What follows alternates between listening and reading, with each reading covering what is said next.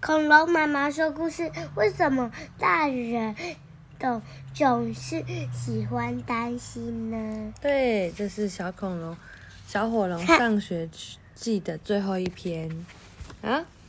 六，为什么大人总是喜欢担心呢？暖暖的海风吹拂着。哦，刚刚小鼻龙去干嘛？你去刷牙了嘞。嗯，大家都要当认真刷牙的好宝贝哦。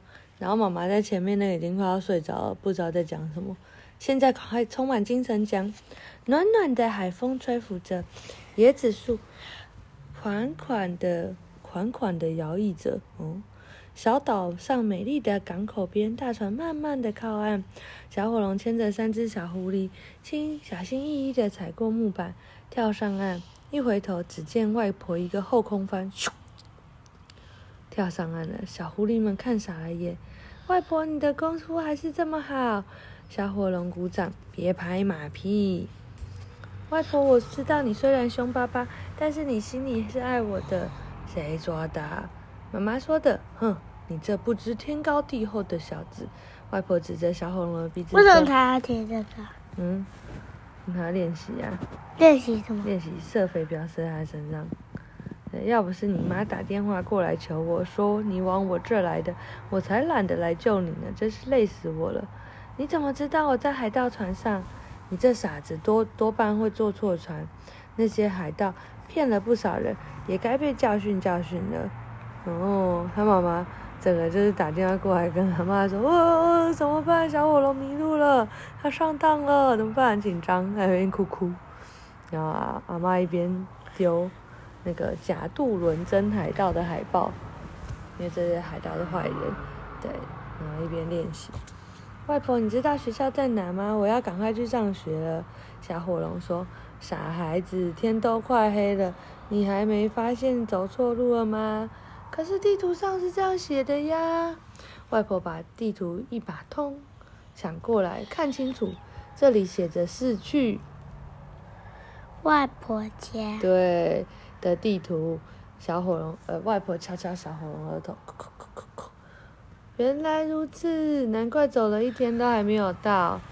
外婆整个傻眼。外婆带着小火龙和小狐狸们走进了村庄，回到外婆家。换上了忍者服，升起了炉火。天黑了，今天就住这里吧。谢谢外婆，我好久没有来外婆家玩了。小火龙转头对三只小狐狸说：“我外婆人很好吧？”谢谢外婆。那为什么它会有眼睛？呵呵，它戴着那个火龙牌手手套啊。对。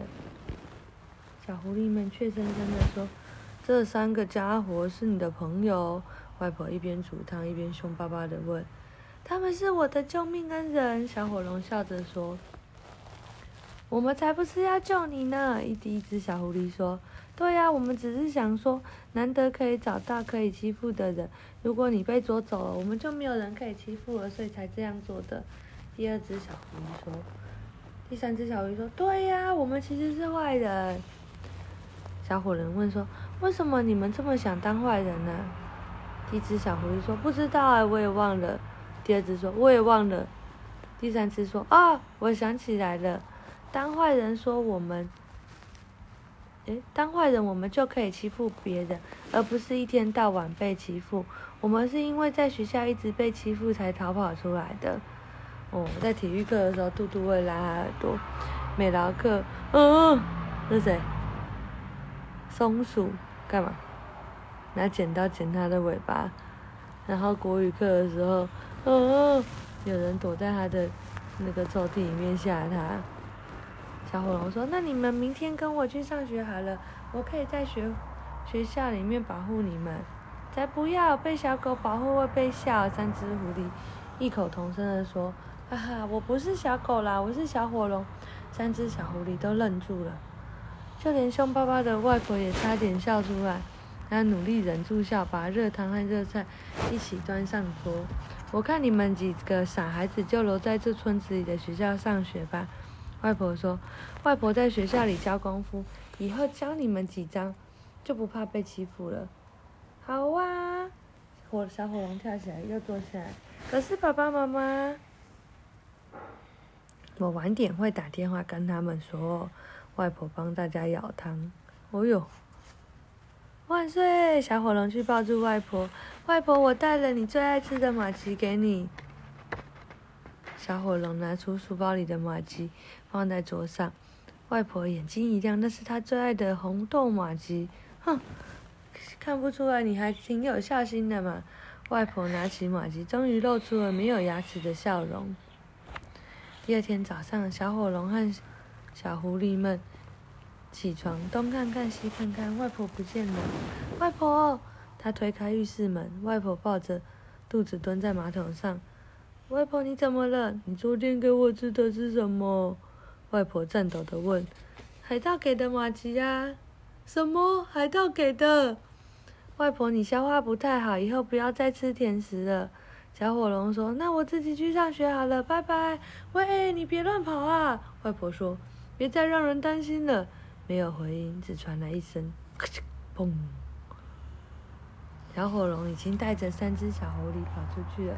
为什么大人总是喜欢担心呢？小火龙一蹦一跳的走在美丽的岛上。这小岛这么小，我们运气这么好，一定可以找到学校的。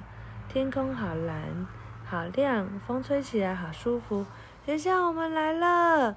小火龙和他的新朋友们在海边快乐的奔跑起来。好，讲完了。嗯，好听吗？你知道外婆为什么吃马吉会肚子痛吗？不知道。因为那是海盗要来陷害小火龙的。但是小火龙吃了都没有事。为什么？啊，因为小火龙的肠胃超好的，跟你一样，吃什么都没有事。爸爸妈妈都已经拉肚子了，你还好得很。大概是这样子。好，晚安。